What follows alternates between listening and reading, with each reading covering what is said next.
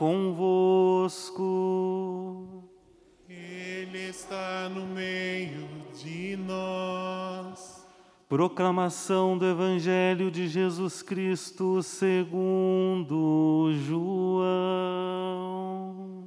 Glória a vós, Senhor. Naquele tempo, disse Jesus: Eu sou o bom pastor. O bom pastor dá vida por suas ovelhas. O mercenário, que não é pastor e não é dono das ovelhas, vê o lobo chegar, abandona as ovelhas e foge. E o lobo as ataca e dispersa. Pois ele é apenas um mercenário e não se importa com as ovelhas. Eu sou o bom pastor. Conheço as minhas ovelhas e elas me conhecem. Assim como o Pai me conhece e eu conheço o Pai. Eu dou minha vida pelas ovelhas. Tenho ainda outras ovelhas que não são deste redil. Também a elas devo conduzir. Elas escutarão a minha voz, e haverá um só rebanho e um só pastor. É por isso que o Pai me ama, porque dou a minha vida, para depois recebê-la novamente. Ninguém tira a minha vida, eu a dou por mim mesmo.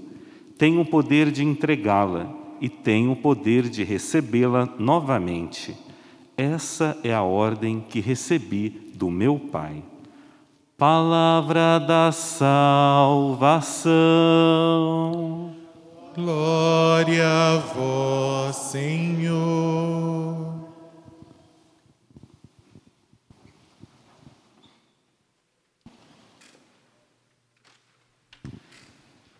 Então hoje, né, nós já celebramos o quarto domingo da Páscoa e a liturgia nos convida a refletirmos um pouco essa figura do Cristo como bom pastor. Todos nós, como cristãos batizados, nós assumimos para a nossa vida um compromisso, um compromisso de assimilar os ensinamentos de Jesus e assim sermos Cristo para o mundo. Assimilando o jeito de Jesus, nós buscamos ter o jeito dele no mundo, com aqueles que convivem conosco, com os nossos semelhantes. Portanto, também nós somos convidados a refletir como que está as nossas, ou melhor, como estão as nossas atitudes, como está a nossa ação pastoral como pastores que nós também devemos ser a exemplo de Jesus. Muitas vezes, quando a gente usa esse termo, né, pastor, nos vem na mente, geralmente, a figura do Papa, que é o pastor supremo da igreja, vem a figura dos bispos, vem a figura dos padres, vem também a figura dos pastores das igrejas evangélicas. Estes também são pastores, e são pastores, podemos dizer, por excelência, por conta da missão que eles assumiram, uma missão de entrega e de doação a Deus. Mas também são pastores, são considerados pastores, todos aqueles que assumem na igreja, na comunidade, um trabalho pastoral. E o trabalho pastoral realizado na, na comunidade é justamente chamado de pastoral, porque é uma ação de pastores. A exemplo do Cristo bom pastor, aqueles que realizam atividades pastorais na comunidade deve também agir como pastor. No evangelho, no evangelho de João, nós vemos que nós poderíamos dizer que temos dois tipos de pastores. Temos os bons pastores e temos os maus pastores, que o texto fala, chama de mercenários.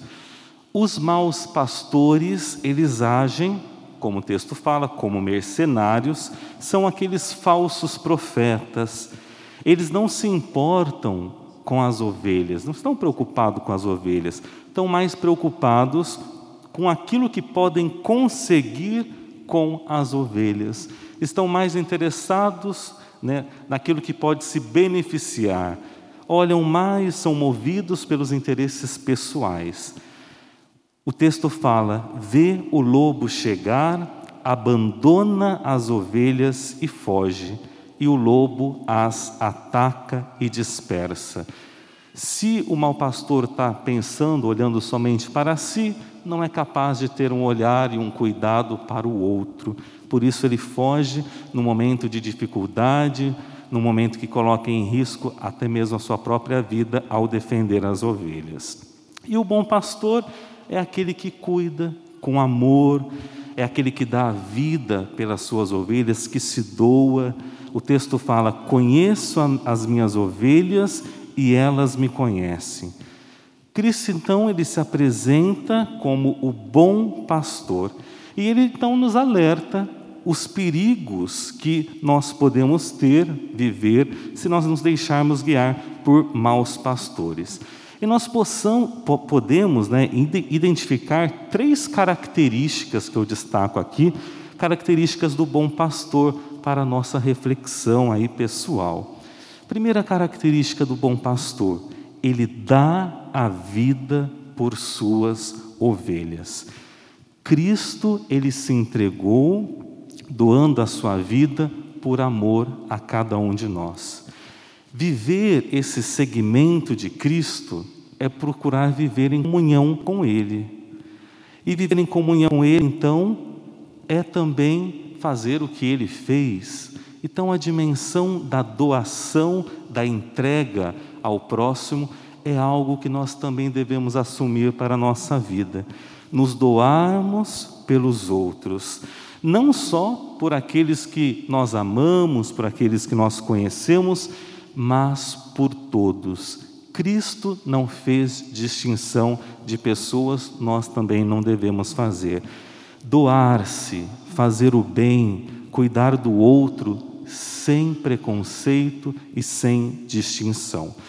O bom pastor, ele arrisca a sua vida para defender as ovelhas.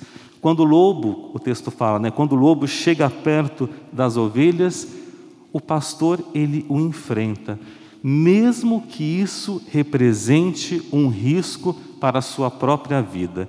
Ele está lá com coragem em defesa das suas ovelhas. Quantas ovelhas são vulneráveis na nossa sociedade? Quantas pessoas são vítimas muitas vezes de injustiças? Se, como cristãos, nós formos capazes de colocar a nossa vida também em risco em defesa daqueles que sofrem injustiça, daqueles que necessitam, nós estamos agindo como o bom pastor, se doando pelo outro. Uma outra característica que eu indico aqui como característica do bom pastor é que ele conhece as suas ovelhas.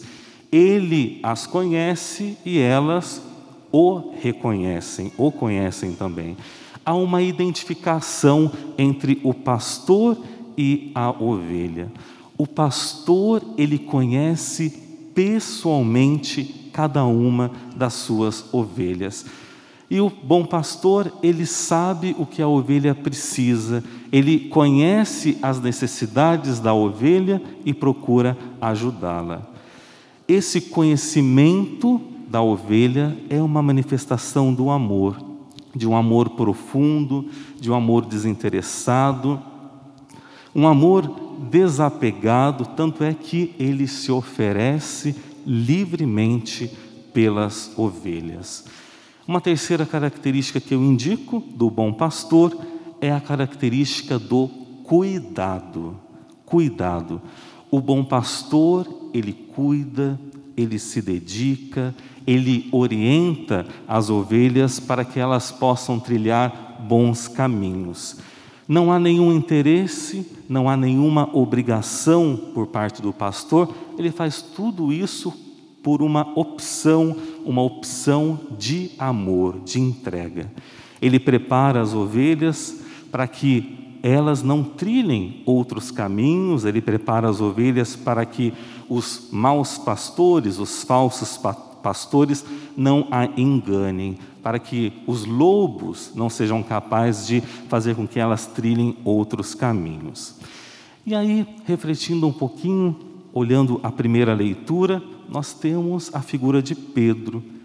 Pedro que também age como um bom pastor, enfrentando com coragem, com firmeza, alguns maus pastores que o texto traz, né?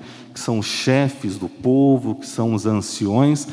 São esses maus pastores que estavam questionando Pedro por conta da cura do coxo que havia sido realizado. E Pedro então manifesta diante desses maus pastores, manifesta sua fé de forma muito convicta e de forma muito clara. Ele diz que foi em nome de Jesus que aquele milagre aconteceu, que aquela cura se realizou. Pedro então é para nós um exemplo de fé. E ele nos ensina que nós também devemos agir com fé nessa graça do Espírito Santo que estava sobre Pedro. Nós devemos também agir com fé para anunciarmos esse bom pastor, o Cristo ressuscitado, esse bom pastor que nos traz a salvação. Na segunda leitura, leitura da primeira carta de São João, nós vemos o grande presente que Deus deu para cada um de nós.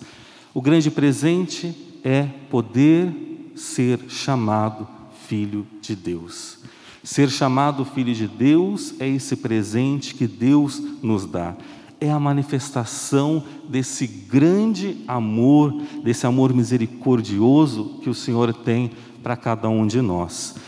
Portanto, se nós somos filhos de Deus, nós devemos agir como filhos. Se vivemos em Cristo, nós nos tornamos ovelhas, nos tornamos então filhos e devemos agir como filhos de Deus.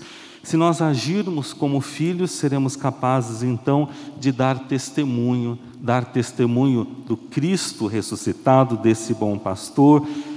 Nós seremos capazes de dar testemunho por palavras e pelas nossas ações.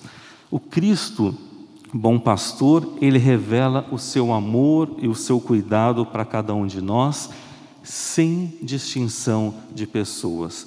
O texto fala que haviam ovelhas num outro redil e ela, elas também ouviam a voz do pastor. Ou seja, o seu amor, a sua graça é para todos. E essa graça esse amor de Deus vem para nos fortalecer, para fortalecer essa nossa comunhão com Ele, para que nós possamos viver em paz, para nós assim recebermos o conforto necessário para nós vivermos bem, darmos testemunho dele. Esse bom pastor é aquele que quer nos guiar, nos guiar pelos caminhos do bem. Para isto, basta que nós abramos o nosso coração para a Sua graça, que nós, nós nos entreguemos inteiramente nas Suas mãos, para que esse bom pastor cuide de nós e, ao cuidar de nós, também nos ensine a cuidar de tantos irmãos e irmãs que também estão necessitadas do amor de Deus. Hoje também a igreja ela celebra né, o Dia Mundial de Oração pelas vocações. É um momento oportuno para nós cristãos nos unirmos em oração pelas vocações da igreja. Seja ela a vocação à vida laical dos leigos, à vida matrimonial, à vida dos ministros ordenados, os padres, diáconos, né, bispos, enfim, seja a vocação também à vida religiosa, todas as vocações na igreja têm a sua importância. Todas as vocações são uma resposta ao chamado de Deus. Que nós possamos nessa liturgia e também neste domingo, que você possa dedicar um momento para você também se unir em oração pelas vocações, pedindo mesmo ao Senhor da messe, ao bom pastor, para que alimente nesses vocacionados a fidelidade e o amor pela missão, para que assim eles possam dar testemunho do Cristo ressuscitado. Assim seja. Amém.